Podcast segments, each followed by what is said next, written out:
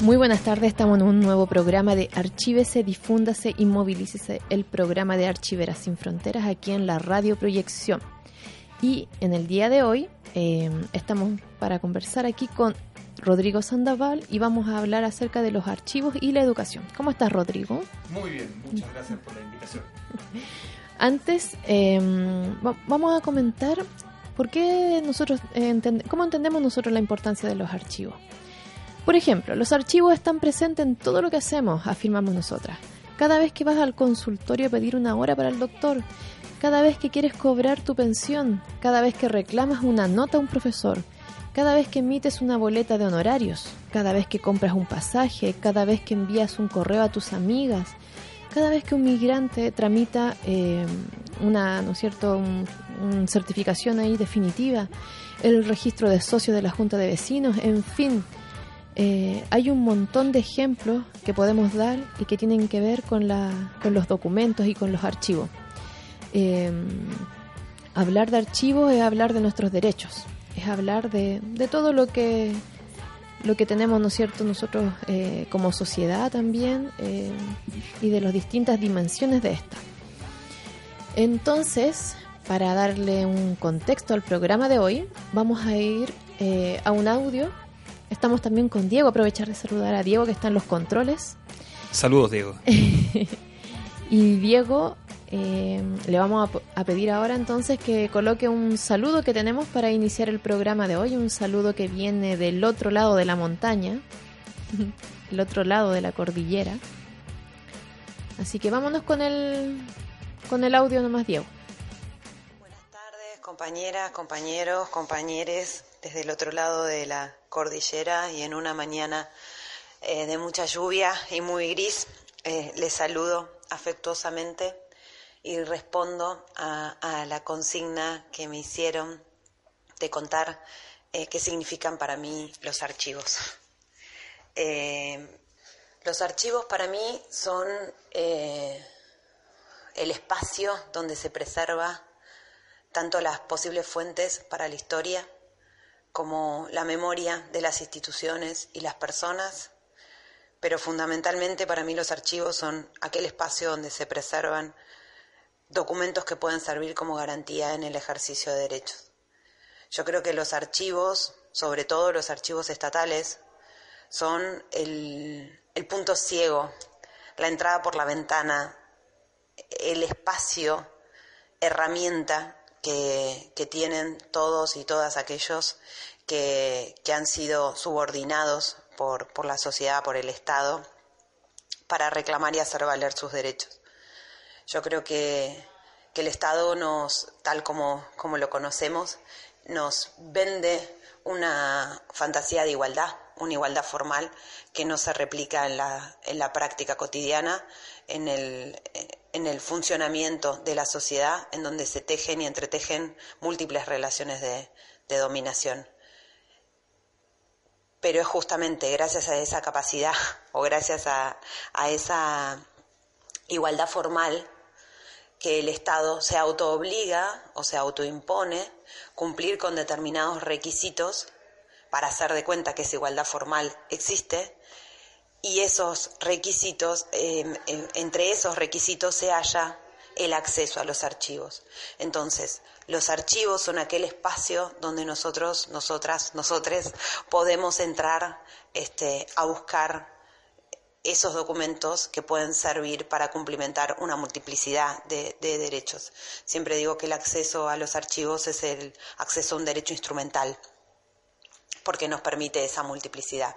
Ahora, hay trampas, claro que hay trampas. Y una de las trampas más grandes es tener abandonados esos archivos, es volver inaccesibles esos archivos, es complicar el acceso a esos archivos, es presentarlos como alejados eh, de toda posibilidad de ser tomados por quienes los necesitan y a quienes formalmente deberían deberse, valga la redundancia. Y es justamente por eso que para mí una de las tareas más importantes eh, que, puede darse, o uno de los trabajos más interesantes a realizar, es el trabajo archivístico. Porque en el trabajo archivístico, cuando es hecho con profesionalismo y, con conciencia, lo que se hace es romper esa trampa.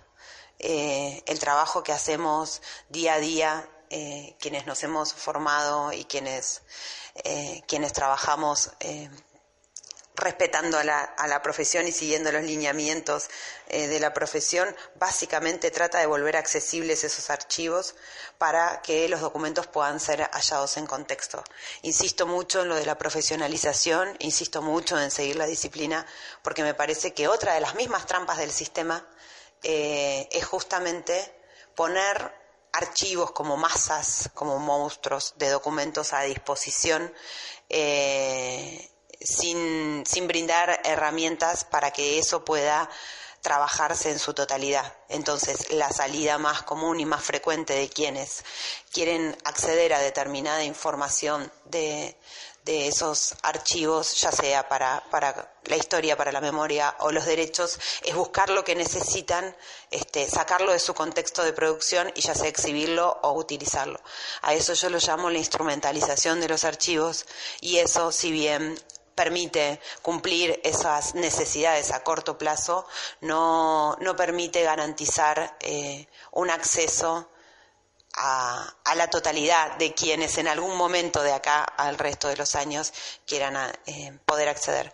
Eh, por eso para mí es tan importante que los archivos sean trabajados profesionalmente, eh, siguiendo la disciplina, pero fundamentalmente con la conciencia política de que aquello que se está haciendo es generar una fisura eh, en, la organización social y es permitir y es favorecer este, y fortalecer el, al Estado democrático, no solo como un discurso, sino como una capacidad concreta y una práctica específica.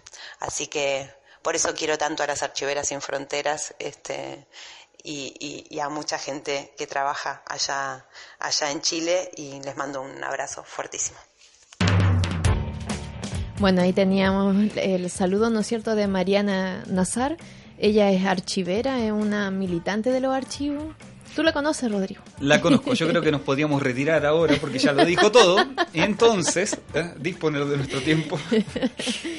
¿Qué piensas tú eh, un poco de la misma pregunta que le hacíamos a Mariana acerca de qué son los archivos? ¿Qué son los archivos para ti? ¿Hay, trampas? ¿Hay identificado trampas también al respecto? Hay identificadas muchas trampas en esto. Eh, si tuviéramos que caracterizar, por ejemplo, la relación que tenemos, que hemos tenido durante el siglo XX, para poner un coto, digamos, de la ciudadanía con el Estado eh, en términos como, por ejemplo, de el acceso a los documentos, a la información eh, que genera el propio Estado en relación con nosotros, claramente la caracterización eh, pasa de oscuro a, oscuro, digamos. En ese sentido, el ejercicio como de acceso o la, o la agenda existente en el Estado, por ejemplo en Chile, respecto de acceso a la información pública y transparencia, es una agenda que uno debiera ver con cuidado. Eh, ¿Qué tan transparente es hoy el, Estado eh, chileno eh, después de la ley de transparencia de acceso del 2009? ¿Ha variado la forma en la cual nosotros nos podemos relacionar vía instrumento, por ejemplo, el archivo con, para con el, con el Estado? Entonces hay trampas, o sea, no, hay transparencia y eso de alguna manera uno tiene que como verlo como una trampa. Eh, este acceso de alguna manera todavía tiene que ser eh, aún más pleno eh, y, por, y por sobre todo yo apuesto a la, a la construcción de una cultura del archivo, de una cultura del archivo que sea de, de, esa manera disruptiva con esta lógica de la, o sea, con la trampa. Perfecto. Rodrigo, pasemos al tema de educación. Bien. ¿Cuáles son las posibles conexiones que tú ves entre archivos y educación? Bien. Eh, como... Ya que estás bien imbuido ahí en el... Sí. Estás con las manos en los archivos y la educación. estamos con la mano, sí. Hace ya 10 años que venimos trabajando en el programa de archivos escolares del Instituto de Historia de la Universidad Católica en la recuperación y en la consolidación de eh, los archivos de los liceos públicos chilenos. Y en ese sentido, eh, sí, la relación eh, de los archivos con la educación en, mi, en mi práctica la tengo dentro de, un, de una institución docente. esta no es la práctica, digamos, de los archivos nacionales que tienen de alguna manera eh, unidades pedagógicas, o sea, el Archivo Nacional de Francia desde 1950 en adelante, consolida una, un vínculo con la educación a partir, por ejemplo, de, estas, las famosas visitas guiadas, digamos, que, que llevan eh, al liceo o a la escuela hacia el archivo, eh, las exposiciones, diferentes tipos de actividades que los cuales el estudiante sale de su, de su institución y va al archivo. ¿ah? En, en, este sentido, son diferentes los como eh, diferentes como miradas. La que estamos nosotros propiciando inicialmente dentro de los archivos escolares eh, es el, que nos demos cuenta que además las instituciones educativas han generado sus archivos y que en ese sentido la utilización de ellos puede ser por parte de, esa propia comunidad. Eh, así que como eh, ya no es instalar al, archivo fuera de la institución, es instalarlo adentro y es una reflexión, por sobre todo inicialmente interna, digamos, de, los, de los propios estudiantes y de sus profesores vinculados con la documentación que han producido. Eh, las estrategias, ya sea en un sentido o en otro, eh, de alguna manera también se parecen. El sentido de la utilización de los archivos para la investigación respecto de la historia, en algún momento la historia nacional, si vas a al Archivo Nacional, la, historia local, la historia de la propia comunidad educativa, si te quedas en el Archivo Nacional, eh, local o escolar, de alguna manera también, eh, digo, se propician eh, caminos que son parecidos. O sea, el tema de vincular el archivo con la investigación, con la investigación histórica, vincular los archivos con la identidad, vincular los archivos con las propias comunidades, local, o nacional. Eh, entonces, de alguna manera vamos propiciando eh, debates al interior de la comunidad que no están resueltos. Eh, probablemente las, las, propias comunidades escolares, o sea, no probablemente, las propias comunidades escolares empiezan en esta reflexión y uno empuja, pero realmente o, sostiene o acompaña, más bien colabora pero no sabemos dónde terminamos. No sabemos dónde terminamos porque este es un germen recién iniciado, digamos. Y, y, es bastante reciente también la relación, o sea, si se quiere decirlo de alguna manera, como la democratización o el acceso eh, de los no especialistas, los no archiveros al archivo, porque mm, eh, si uno piensa, es también incluso reciente eh, que en la escuela se trabaje, se hagan trabajos de fuentes históricas, eso también, mm, yo recuerdo así en, mi enseñanza, eso no, no sucedía. Eh, y como profesora también, en un periodo, eso fue, recién se empezó a implementar de los 90 en adelante, al menos como, como actividad pedagógica, incluso el, uso de fuentes. Por lo tanto, de ahí a saltarse a pensar en, vincular el aula con los archivos, o sea, es más novedoso aún, es más reciente aún. Eh, o sea, creo que la experiencia de ustedes es como la única que hay. Sí, O sea, a ver, eh, yo, no hablaría de, exclusivamente de la experiencia del programa Archivos Escolares. Es, decir, eh, si bien hay una, primero, es una iniciativa de carácter universitaria. O sea, por fin es el vínculo de la universidad con la comunidad. Es un elemento que se, que se nos ha disociado también en esta idea mercantil de, de la educación. Eh, ese es un primer elemento fundamental de esta iniciativa. Eh, luego, eh, el sentido al respecto de que no, es el programa Archivos Escolares quien guía real en su totalidad, digamos, las iniciativas que a lo largo del territorio existen. Nosotros nos vinculamos con un grupo, con una red de archivos que se están consolidando dentro de los liceos públicos, pero existen otras iniciativas también autónomas. Existen iniciativas que anteriormente y eventualmente se habían desarrollado ya eh, en el territorio. Entonces, de alguna manera, eh, no es que sea única, mm, es que de alguna manera viene a nutrirse, viene a, apoyar, viene a, consolidar. Eh, yo creo que es algo así como un, algo latente, una, latencia existente en estas comunidades para, para mirarse a sí mismos. O sea, en e, este elemento como de crisis de la educación pública chilena, eh, de alguna manera también favorece este ejercicio, que es un ejercicio de memoria y que es el ejercicio necesario para responder a las crisis.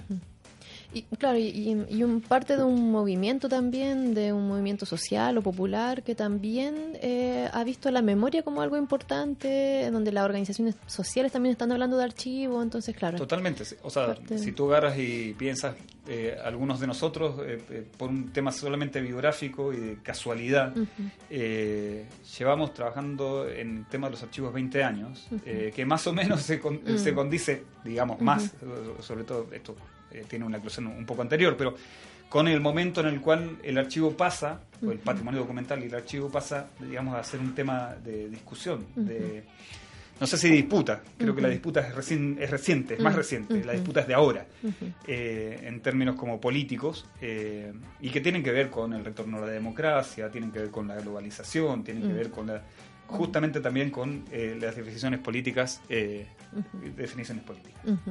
Sí, mira, como para también los, los no archiveros, hay una imagen que recuerdo, y voy a, el, el coronel Lave, eh, alcalde, ¿no es cierto?, de Providencia, eh, organiza un seminario de archivo y muestra su fabuloso archivo. Eh, y recuerdo unas damas muy bien arregladas con sombreros ahí aplaudiendo el archivo. Entonces, eh, a mí me chocó, me chocó un poco esa imagen y dije, oh, este, cuando yo también me estaba involucrando más en el tema de los archivos, y dije, oh, esto es lo posible en los archivos, horror. Y después también viene todo un movimiento de, personas como tú y otros archiveros también acá en nuestro país y en otros, eh, que vienen también ligándolo más con los derechos, vienen politizando más también la, la práctica del archivo y eso, y dándole muchas dimensiones posibles. Eh, sí, una, eh, esas reflexiones eh, probablemente también se consolidan, en, eh, como tú dices, digamos, dentro del movimiento social. O sea, es el movimiento social, ah, lo que me convoca a mí a los archivos es el movimiento social. Es mi militancia social eh, la que despierta en mí esta, esta necesidad de preguntarme por este recurso, por este instrumento, como dice, como dice Mariana. y yo creo que, que efectivamente debemos saber leerlo en la historia, es decir, necesitamos empezar a hacer nuestras historias, digamos, no, nuestras por nosotros, digamos, sino que por el ejercicio que es de consolidación del debate mm. eh, público de los archivos y de la incidencia en el ámbito de los archivos, eh, porque también eh, es historizable, mm, o sea, tenemos mm. que historizarlo. uno de los déficits más brutales que tenemos en Chile, ya sea que estemos hablando de disciplina archivística, incluyendo la historia de los archivos o de la, o la historia archivística, es que no tenemos investigación. Eh, hemos, eh, eh, todavía no tenemos una masa crítica, un elemento como consolidado para poder pensarnos y pensar la archivística en Chile, que es algo como fundamental. Em, vamos a cerrar esta primera parte con una canción muy ad hoc a la relación ahí entre los archivos, los movimientos sociales, populares, con la gran Anita Tijoux. Nos vamos a ir ahí con la doctrina del shock, donde ella también manda a archivar ahí ciertas prácticas obsoletas.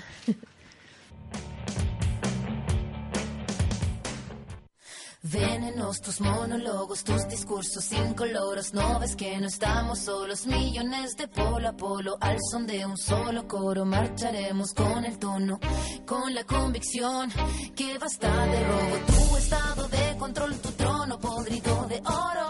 Tu política y tu riqueza y tu tesoro, no. La hora sonó, la hora sonó.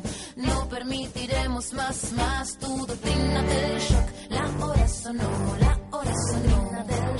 La hora sonó, la hora sonó. La hora sonó, la hora sonó. La hora sonó, la hora sonó.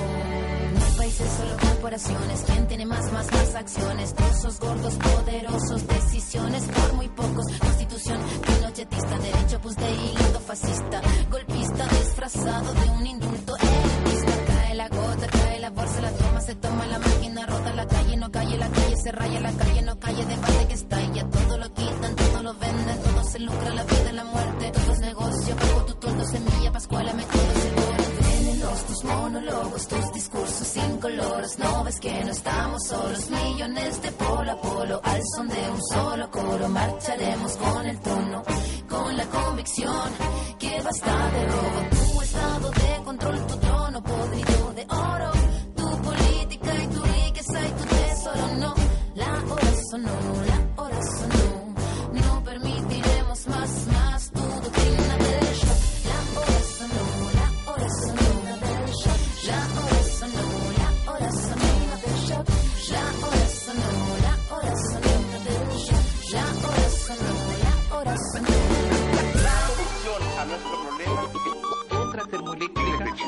a la calle. Mapuches, estudiantes y docentes reclamando al gobierno una, una mejor educación. Golpe a golpe, verso a verso, con las ganas y el aliento, con cenizas, con el fuego del presente, con recuerdo, con certeza con desgarro, con el objetivo claro, con memoria y con la historia, el futuro es todo este laboratorio que a diario, todo este fallo, todo este económico modelo condenado de dinosaurio, todo se criminaliza, todo se justifica en la noticia, todo se quita, todo se pisa, todo se ficha y clasifica. Tu política y tu práctica, tu típica risa y ética, tu comunicado manipulado, ¿cuántos fueron los callados? Pago guanacos y lumas, pago guanacos y tunas, pago guanacos nos suman, ¿cuántos fueron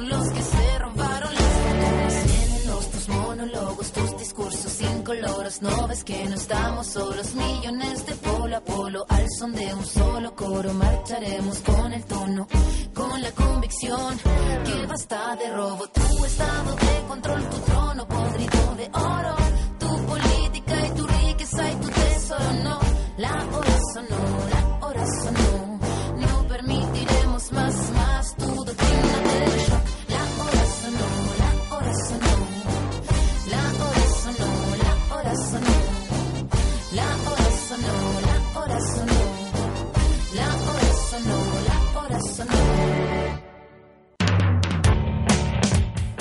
Estamos de vuelta en Archívese, Difúndase, Inmovilícese, el programa de Archiveras Sin Frontera en la radio Proyección. Estamos conversando con Rodrigo Sandoval sobre archivos, sobre edu- educación, sobre política, sobre comunidades, muchas cosas.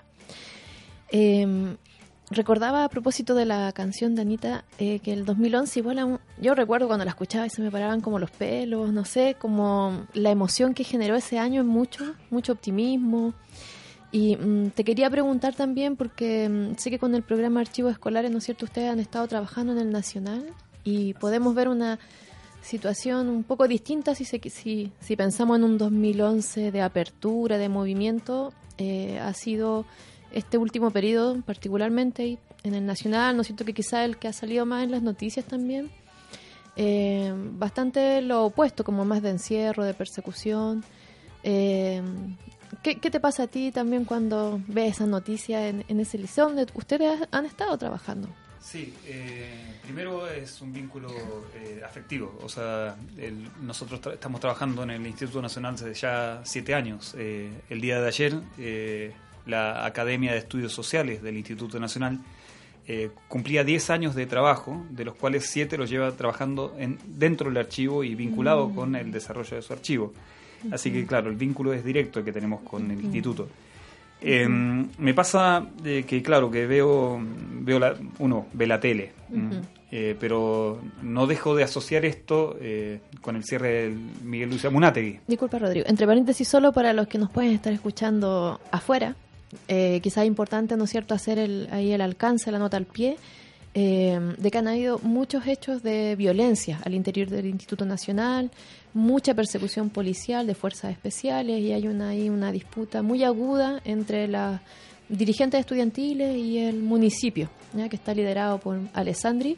Violeta Parra dice que no hay ningún Alessandri bueno.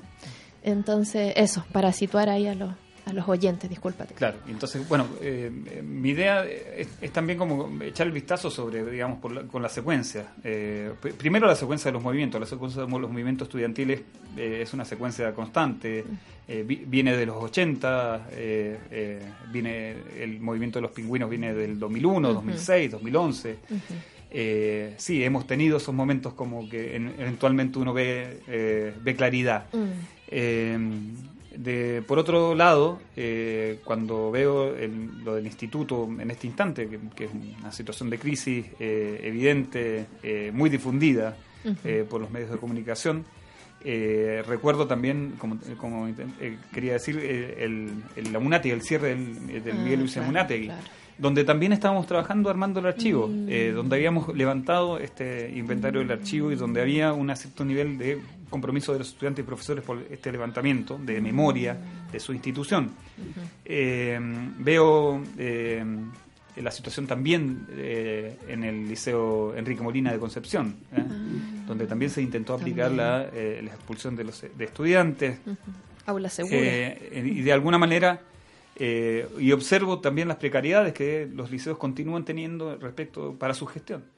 Eh, también el, el- el ejercicio de pensar en las matrículas de los liceos y, digamos, hasta dónde está llegando eh, de la, la educación pública en su cobertura, en su posibilidad de llegar y de ofrecer una respuesta a las necesidades educativas de, del pueblo, en ese sentido.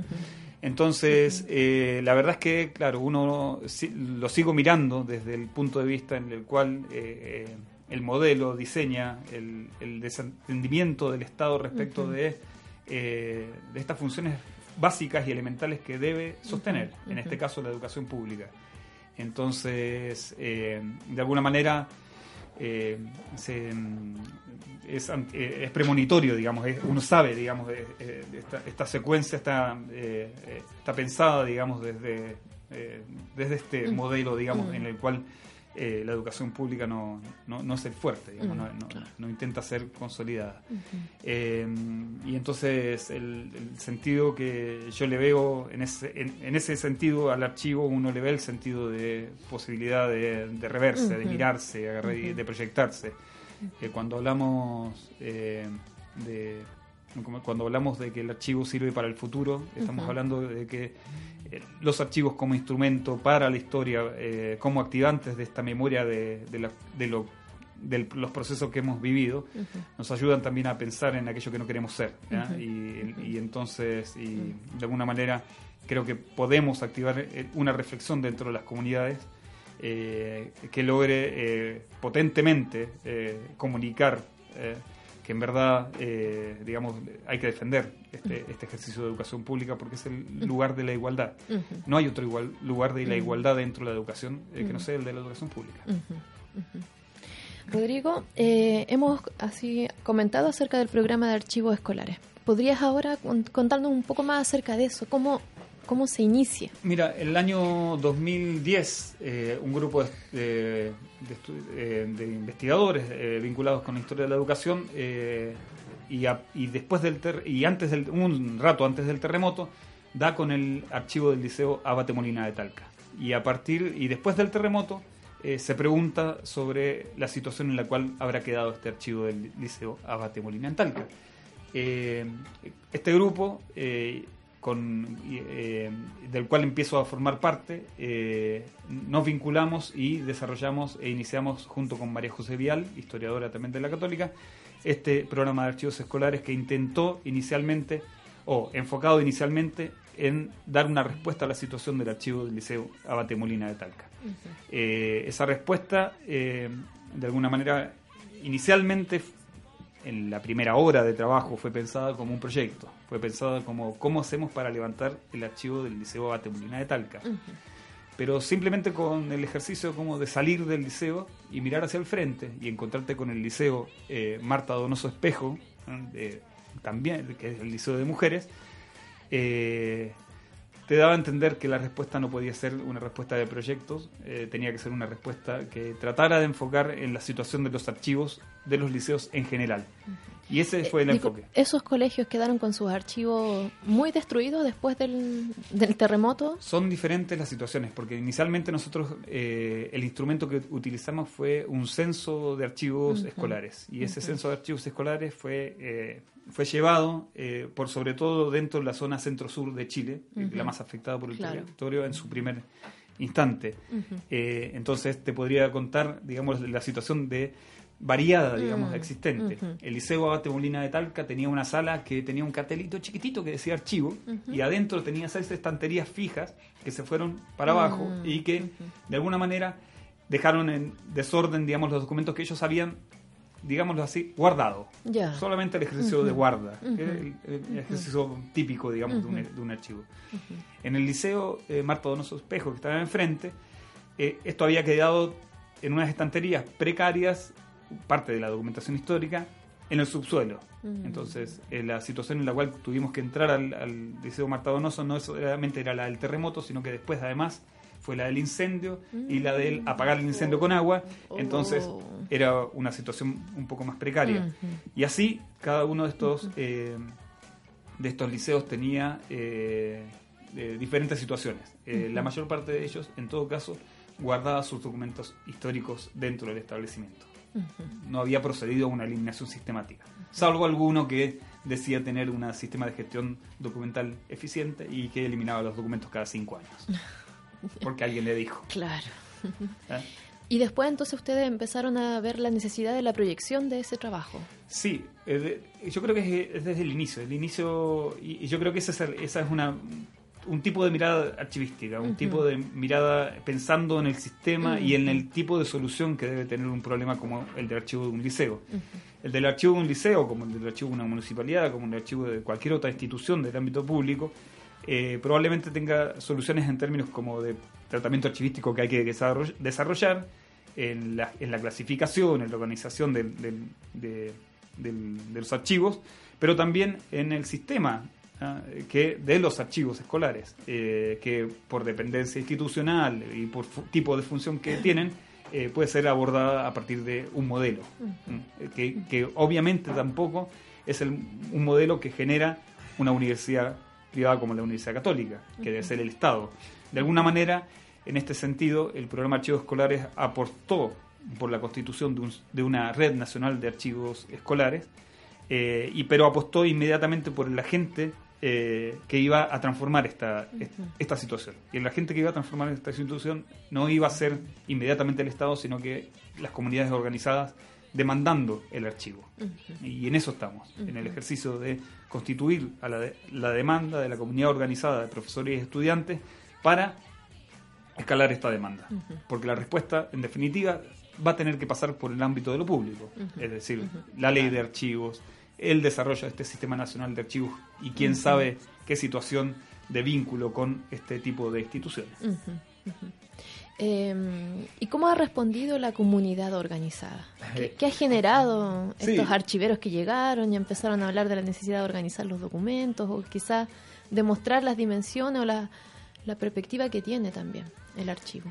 Mm, Estamos con, o sea, primero estamos en una comunidad educativa, entonces, eh, si la, pre- la pregunta va por qué, qué sucedió en el, Mm, en el liceo, sí, digamos. Sí, ¿qué pasó? Eh, y entonces las inquietudes de los cabros son inmensas. ¿ah? Si tú eh, eh, caminas por un liceo, por cualquiera sea de los liceos públicos, municipalizados, esos que están en, en depresión, esos que están con violencia, etcétera, y todo aquello que se construye en el relato respecto del liceo, si tú entras al liceo, vas a encontrarte con actividades por todas partes. Vas a encontrarte con eh, ideas por todas partes. Vas a encontrarte con los cabros que tienen una, una idea de sí mismos que es una muy buena, eh, que, se, que se avisora, digamos, de, de buena forma. Eh, estoy pensando en el Instituto Nacional que tiene 70 y no sé cuántos talleres extraprogramáticos. Estoy pensando en el Abate Molina que tiene 60 talleres extraprogramáticos. Con matrículas depreciadas, etcétera. Eh, hay, eh, la- la- eh, es, es un lugar ebulliente, digamos, de cosas. Y fue agarrar y decirles, miren, acá está el archivo. Y fue prender con agua. ¿ah? Y yo creo que ahí hay un elemento fundamental que hay que, que, hay que ver. Eh, para- insistimos en la lejanía del archivo con las, con las comunidades, pero porque no hemos probado el vínculo, o sea, el, el agarrar y mostrar ese archivo directamente a la comunidad para, agarrar- para que, ver de qué manera se responde. En el caso de los, de los, eh, de los liceos, de sus profesores y de sus estudiantes, de buena parte de los directivos y los funcionarios, la respuesta es eh, inmediata y nada, y preciosa, digamos. Ah, eh, esto, no obstante, digamos, este ejercicio choca con las materialidades, el, la- la, la déficit de materialidades, la, la disponibilidad de recursos existentes para abordar de alguna manera eh, como secuencial y sostenida el, el problema del archivo. Eh, el programa de archivos escolares, ¿qué es lo que ha hecho en los colegios? ¿Qué es lo que ha hecho el programa de archivos escolares? Vamos por partes. Inicialmente, eh, voy a tratar de hacerlo segmentado como para que, para, para que se entienda. Un censo de los archivos. eh, un censo o, y escalonadamente eh, un inventario, un catastro, eh, inclusive algunos, por momentos algunos eh, atisbos de catálogo de documentos eh, se están desarrollando. Entonces, en diferentes liceos, en diferentes niveles, el programa aborda eh, esta identificación eh, o, o esta descripción de, de los archivos. en diferentes, y eso implica también, en algunos de ellos también, por ejemplo, haber abordado procesos de digitalización. Tanto aquello que tiene que ver con la identificación, con los inventarios, los catastros, eh, inclusive con elementos como de digitalización y, de- y la descripción, eh, los hacemos con los propios estudiantes. Eh, en, los, en los liceos con los cuales trabajamos, eh, hemos logrado que se consoliden o apoyado a la consolidación de talleres extraprogramáticos o academias. Y son esas, esos talleres extraprogramáticos y academias que están fuera del horario de clase del profesor y que se, eh, con los cuales los estudiantes se, vinculan voluntariamente, son los que consolidan este trabajo al interior de, los, de los liceos. El programa Archivos Escolares eh, ha iniciado también una pata eh, que tiene que ver con el ámbito pedagógico y que, que lleva a los profesores y a los propios estudiantes al pensar en cómo utilizar en el ámbito de la investigación, en el ámbito de la difusión, eh, el recurso del archivo. Eh, de alguna manera también eh, ha iniciado como el ejercicio de, que estos, estas comunidades se vinculen. Entonces, una vez cada dos años, el programa Archivos Escolares organiza, junto con los liceos, un Congreso Nacional de Educación y Patrimonio. El año 2020 2020, el- en, en Concepción realizaremos nuestro cuarto Congreso Nacional de Educación y Patrimonio. A estos encuentros, a estos congresos, eh, van las comunidades con sus investigaciones, que sus investigaciones tienen que ver con el archivo, el patrimonio documental, la ciudadanía, los derechos humanos, la historia, la historia del liceo, la historia de la comunidad eh, local. De alguna manera, eh, intenta de alguna manera sostener, digamos, esa activación de- del archivo. No nos interesa el archivo ordenado, limpio, inventariado. Nos interesa la activación de ese archivo en las dimensiones que ese archivo posee y la comunicación de eso a los estudiantes. Entonces, eh, y observamos claramente en, en- en lo cotidiano, observamos el impacto que tienen esto- estos estudiantes. Algunos de ellos, salidos de cuarto medio, han ido a estudiar bibliotecología archivística. Algunos de ellos han ido, Esa ido a estudiar, la encuentro súper ha bonita. ido a estudiar historia. la comentaste. ¿eh? Entonces, de alguna manera, algunos de ellos han ido a estudiar arquitectura y, y- porque se encontraron en el archivo con los planos del liceo. ¿m? Y entonces su rollo fue potenciado por el propio archivo. Mm. De alguna manera, eh, esta, esta idea eh, de generar, bueno, una masa de cabros que luego van a ser profesionales, que luego van a ser ciudadanos, ¿eh? que comprendan esa dimensión. Y se la comprenden en el nivel de la educación secundaria pública. Nada. Todo por delante, claro. Eh, Rodrigo, ¿y en qué están ahora? Mira. Actualmente. Actualmente estamos, bueno, como te decía, en la organización del cuarto Congreso Nacional de Educación y Patrimonio, en octubre del año que viene, en el Liceo Fiscal de Niñas de Concepción y en el Liceo eh, Enrique Molina Garmendia de la ciudad. Eh, así que estamos movilizando a las instituciones, a, la- a los- a las comunidades para que desarrollen sus investigaciones a presentar en, en ese lugar. Estamos en una fase mm, eh, eh, intermedia de un proceso de digitalización, eh, gracias a un proyecto de la British Library para eh, digitalizar documentos de los liceos, de liceos en Ovalle, La Serena, eh, Valparaíso, eh, Rancagua, Rengo, San Fernando, Talca y Concepción, eh, que van a ser cerca de 100.000 eh, digitalizaciones de documentos de estos liceos, que intentan después desplegar un, un gran portal web de acceso a los documentos de los archivos de los liceos públicos chilenos, eh, para poder seguir comunicando el valor que posee la información que ahí está disponible. Esa, eso implica de alguna manera también el poder disponibilizar de recursos para que los propios estudiantes de estos liceos empiecen a trabajar con esos recursos, por ejemplo en el ámbito de la descripción, aparte de, las investigaciones obviamente que ellos pueden agarrar y pensar. Eh, estamos eh, orientando eh, fuertemente porque, claro, el año que viene cumplimos 10 años del programa Archivos Escolares, entonces queremos de alguna manera también festejarlo. En este sentido, eh, los escolares, los estudiantes, han empezado a hacer de alguna manera en su, en su nivel, en su ejercicio, digamos, han, pasado a ser un actor mm, que pueden agarrar claramente eh, tener una postura respecto de su archivo, tener una postura de- respecto del derecho que tienen al archivo. Y esa postura es un elemento bastante de vanguardia dentro de la situación de los archivos en general. Eh, entonces, de alguna manera estamos en eso, estamos en eso eh, que implica, de todas maneras, todavía un, un segmento, una, una, una etapa en la cual... eh, de sensibilización, digamos. Y- y- y- continúa siendo de todas formas un ejercicio como de, eh, de pensar en, en, cómo, ya esto- en cómo sostener eh, este discurso, esta, esta discusión, esta demanda que tiene que escalar a política esta- de lo público. A mí, a mí me parece como muy estratégico eh, eh, que lleguen a los escolares. O sea, eso es, eh, es sacar totalmente eh, al archivo de esa imagen, ¿no es cierto?, súper reducida, para especialistas, encerrada. Sí, y además estamos hablando no solamente de, los liceos, Mm. también estamos hablando de la escuela. ¿ah? Si, si uno observa la trayectoria, o por lo menos las vivencias que hemos tenido, los chicos de séptimo y octavo son una bala. son- son- Mm, mm. Entonces, también Sí. pensar en ese ejercicio, que, de la, que la responsabilidad también del archivo, porque esa es otra situación, hay confianza, la confianza absoluta en los estudiantes. Ujú. que también hay que, es una es algo que hay que Parten transmitir esa dentro dentro de este ejercicio.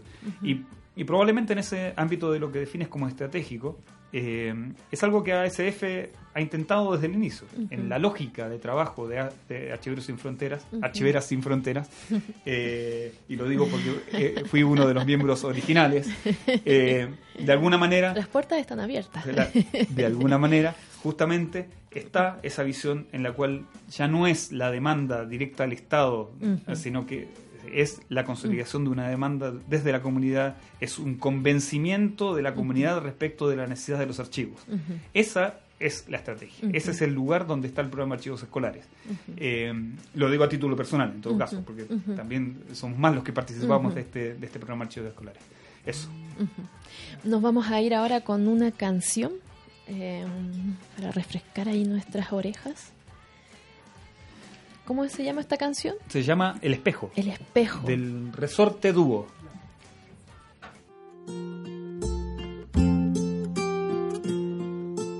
Yo soy el espejo, el espejo viejo. Puedo decirte la verdad o puedo cambiar las cosas. Yo soy el espejo, muestro tu reflejo. Si te acercas me acerco más, si te alejas me voy a otro lugar.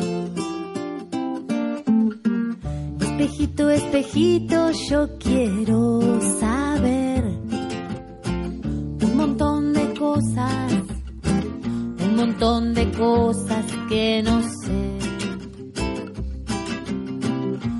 Montón de cosas que no sé.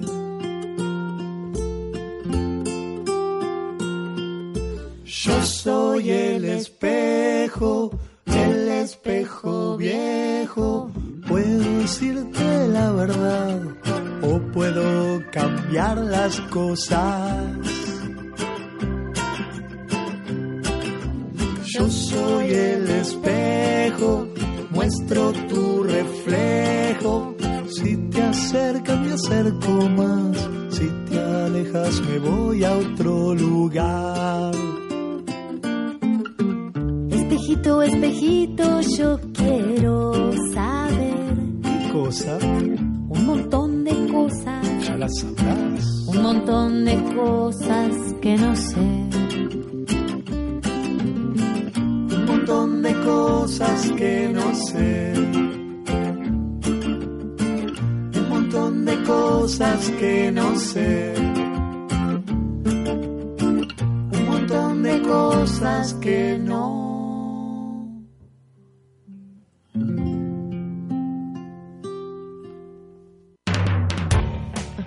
Qué linda canción. Sí. ¿Cuál es la relación que ves tú, Rodrigo, con los archivos? O sea, esto, ¿Cómo- te- esto tiene ¿En que qué ver... bola te va ahí?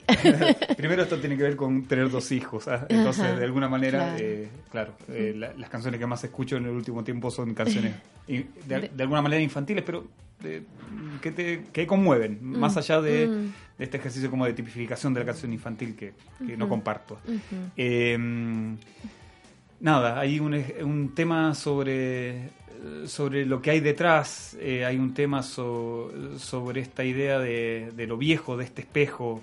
Eh, no, no, no- hay una, eh, no, hay una rep- o sea, no veo representado directamente al archivo como un espejo, sino que de, de alguna manera son las preguntas que, que, que hay detrás de la canción las que siempre me han llevado al archivo. Entonces puedo decir lo que es una, una conmoción personal, digamos. Eh, de alguna manera eh, son esas cantidad de cosas que no sé y que realmente el archivo eh, eh, puede y permite, digamos, esa eh, eh, o, intuyo que de alguna manera puede llegar a, a- a resolvérmelas. Es, un- es, una buena analogía que el, que el archivo eh, bien trabajado, organizado y quizás como tú estás un poco también eh, planteándonos que tiene que ver con incorporar a la comunidad a trabajar por él y, y activando todas esas relaciones posibles, claro, efectivamente puede ser un espejo de esa comunidad. Sí, eh, ah, bueno, hay, hay alguien que, eh, que si me escucha pudiera agarrar y pensar que está todo hecho con el tema de los archivos escolares, pero no es cierto, digamos. Eh, simplemente hemos iniciado o, o- o- o tratado de apoyar el desarrollo de los archivos dentro de los liceos, eh, pero todavía eh, circunscritos a un ejercicio de archivo histórico de los liceos. Eh, y cuando, obviamente, desde el punto de vista archivístico, el ejercicio que tenemos que consolidar es el desarrollo de un, de un sistema de gestión de documentos y los archivos dentro de los propios liceos. Mientras escuchábamos la canción también eh, recordábamos, te, te quería preguntar por el tema de las fechas de los colegios, porque ese era un criterio, entiendo, del inicio del, del programa. Sí, eh, a ver, tocas un punto muy importante. Eh, en el inicio, el ejercicio del programa Archivos Escolares eh, identificó o tuvo que identificar eh, a- a- el hasta dónde, digamos, podíamos agarrar y pensar en este programa Archivos Escolares. Y por eso pusimos unas fechas como extremas de, de la fundación de los liceos a los cuales íbamos a- en los cuales íbamos a trabajar. Y esta fundación, esta, estas fechas tenían que ver con el primer liceo, 1813, el Instituto Nacional, y 1909, que eran los primeros liceos de, de mujeres. Pero siempre teniendo, en- eh, bueno, y, y este fue inicialmente nuestro enfoque. Pero en el camino, bueno, han, diferentes situaciones han llevado a que también colaboremos con instituciones que están fuera de ese rango. Una de las cosas que inicialmente eh, trabajamos con los estudiantes de estos liceos, eh, porque en general tendemos a ver el archivo además como patrimonio, y eso también es una de las trampas en las cuales uno puede agarrar y caer.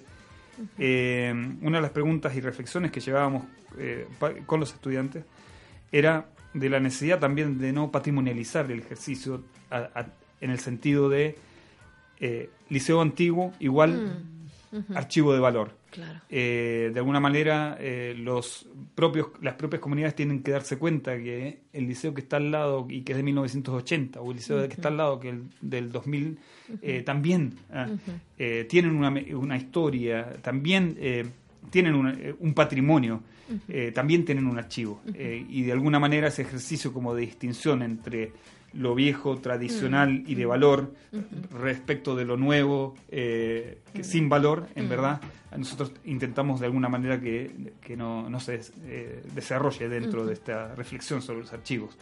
Porque además, claro, el ejercicio es eh, el archivo como garante de derechos. Y, a- y es el ejercicio de archivo como garante de, de derechos ciudadanos, pero también el ejercicio del archivo como garante de la posibilidad de que yo haga, co- reconstruya mi historia con ella. Entonces, nada, estamos muy atentos a ese, a ese, a ese tema también y tratando de incorporar de alguna manera a estos liceos, eh, a liceos como digamos de nueva creación. Em, ¿Qué otras, pensaba, así como, qué otras ideas has em, imaginado? Así, como bien, imagi harta imaginación pensemos, eh, que se le puede, em, em, que podrían desarrollarse en el ámbito de los archivos y la educación. Mira, o sea, ¿Mm? eh, no sé, ahora me, me pones un- en, un percance. Para, eh, la verdad es que el, el ejercicio eh, yo creo que tiene que ver con la posibilidad de que eventualmente, lo contaba ayer, en la lo contaba Rodrigo Mayorga ayer en la presentación de, de- en la celebración de los 10 años de la Academia de Estudios Sociales del Instituto Nacional, eh, podría ser que un profesor de, de- de como yo esto de, mu- de matemática, pueda enseñar matemática con los sueldos de los profesores que están integrados en un registro. Eh, Eso, digamos, como un ejercicio como de Uy. eve- eventualmente utilizar el archivo no solamente en la dimensión de que es una herramienta para la historia, sino que es una herramienta para otras disciplinas también. Claro. En el archivo no solamente está la historia, en el archivo además no solamente está la historia de ese propio liceo. ¿eh? En el archivo hay un montón de conexiones y de relaciones. Los- Cuando entendemos los documentos como fruto de estas relaciones de instituciones, de personas, eh, de comunidades, eh, de comunidades, vamos a poder encontrar, digamos, eh, la riqueza también de ese archivo en las múltiples di- dimensiones que, que posee. Entonces, yo creo que ahí hay una, una, un algo que echar el vistazo. Eh, creo que uno de los ejercicios que también tenemos que hacer como programa de archivos escolares y como archivos de los liceos es no centrarnos exclusivamente en nuestro archivo. Este ejercicio no puede ser eh, eh, centrarse en, en- en desarrollar mi propio archivo histórico, desarrollar investigaciones a partir de- solamente de mi archivo histórico, sino que comprender esas otras relaciones con de lo social, digamos, que son lo representado dentro de estos archivos. Y esa representación de lo social obviamente nos, nos lleva a vincularnos. Un ejercicio muy interesante que están haciendo los chicos de aplicación, las chicas del Liceo 1 de Niñas, los chicos del, del instituto, en su momento también la gente de la Munati, es este esta idea como de visitarse, echar ir a ir a visitarse, ir a ver qué están haciendo, ¿ah?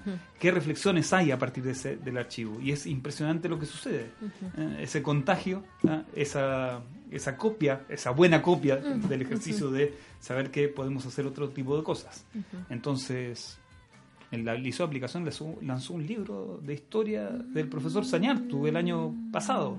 Lo- y lo, eh, el Liceo de Aplicación está lanzando un eh, está haciendo un documental sobre el, el concepto, sobre la historia del liceo del, liceo de aplicación. Entonces empiezan a pasar un montón de cosas de, eh, que son concretas y que nada, son muy significativas de digamos de lo que se puede hacer a partir del archivo. Em, vamos a ir cerrando. Em, igual mi, mi cabeza, debo confesar, que queda así como... Me encanta em, como imaginarme todo el movimiento que tú describes. Eh, bueno, yo soy profesora también, entonces, eh, bueno, y todos, ¿no es cierto? La mayoría hemos pasado por, por las aulas, entonces también imaginarse todo este movimiento y me gusta mucho la actitud de desprendimiento de que sean los estudiantes los protagonistas eh, y liberar su cabeza, que, que, se que ese sea el enfoque, lo encuentro eh, muy prometedor, eh, como siempre creciendo, eh, aún con, obviamente que me imagino dificultades, en fin, eh, pero ese, el, el potencial de crecimiento que tiene esa mirada es- súper importante. Sí. Así que... Sí, en- en- en- o sea, por ejemplo, y ahora estoy pensando mientras tú eh, so- sostienes esto que, que pretendo ejemplificar. En el 2016 las chicas del Liceo 1 presentaron una propuesta de ley de Sistema Nacional de Archivos dentro del torneo de, de, de Libera de la Biblioteca del Congreso Nacional. Eh, de alguna manera, también esta discusión que estamos dando ahí en los liceos no es una discusión, insisto, sobre el propio archivo, sino que es o sea, so- sobre la historia, sino sobre la memoria. Es también sobre el, el archivo mismo. Entonces, es impresionante el ejercicio en el cual tú agarras y presentas, y bueno, Autónomamente además lo han hecho, ¿no? Esto, en- de alguna manera apoyamos, más que, más que nada. Excelente. Ya pues Rodrigo, entonces vamos a ir cerrando este programa eh, de Archívese, Difúndase y Movilícese de Archiveras Sin Fronteras Chile. Y nada, pues dándote las gracias y mm, eh, disfrutando también eh, todas estas ideas que quedaron dando vuelta en nuestras cabezas y ver todas las lecciones que se pueden sacar también de esta experiencia. pues. Sí, sí, bueno, eh, justamente... ¿Por qué te además- ríes? ¿Qué pasa? No, no, no, porque, eh, porque uno agarra y está dentro y, y constantemente está dentro eh, y uno también es el que necesita agarrar y echarle vistazo sobre otras eh, eh, situaciones en las cuales eh, se están desarrollando los archivos en Chile. Creo que el los niveles de organización eh, de los archiveros en las asociaciones, por sobre todo en Archiveros Sin Fronteras, Archiveras Sin Fronteras, es algo eh, muy bueno eh, y que de alguna manera eh, potencia de mejor forma el desarrollo de la disciplina y de los archivos en Chile. Esta reflexión tiene que ser una reflexión colectiva. Esta reflexión tiene que consolidar además como el oficio, el- la disciplina archivística.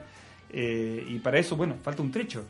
Eh, tenemos que siempre vernos en el tiempo, tenemos que siempre vernos en el desarrollo de lo que ha sido esta historia, esta pequeña historia Ujú. que llevamos, eh, eh, que nos involucra a todos en, en- en estos 30, 40 años de, de- de los archivos en Chile. Muchas gracias. Entonces nos despedimos acá con Rodrigo Sandoval. Estábamos conversando hoy día acerca de archivo y educación y le agradecemos también a Diego en los controles. Gracias, Diego.